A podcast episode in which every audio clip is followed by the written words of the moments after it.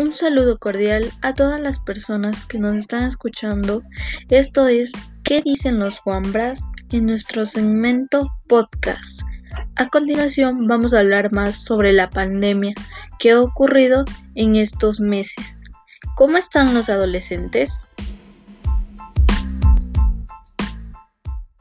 Aunque la pandemia del COVID-19 no está afectando tanto a la salud de niños, niñas y adolescentes, ya que vemos que ellos están viviendo un gran impacto en su entorno, como el 80% de adolescentes sí sufrieron de estrés y el 20% lo tomó con tranquilidad.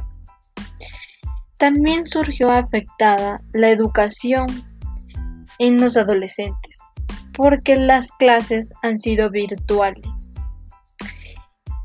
También eh, les recomendamos mantener cuidado y tener mascarilla y gel antibacterial.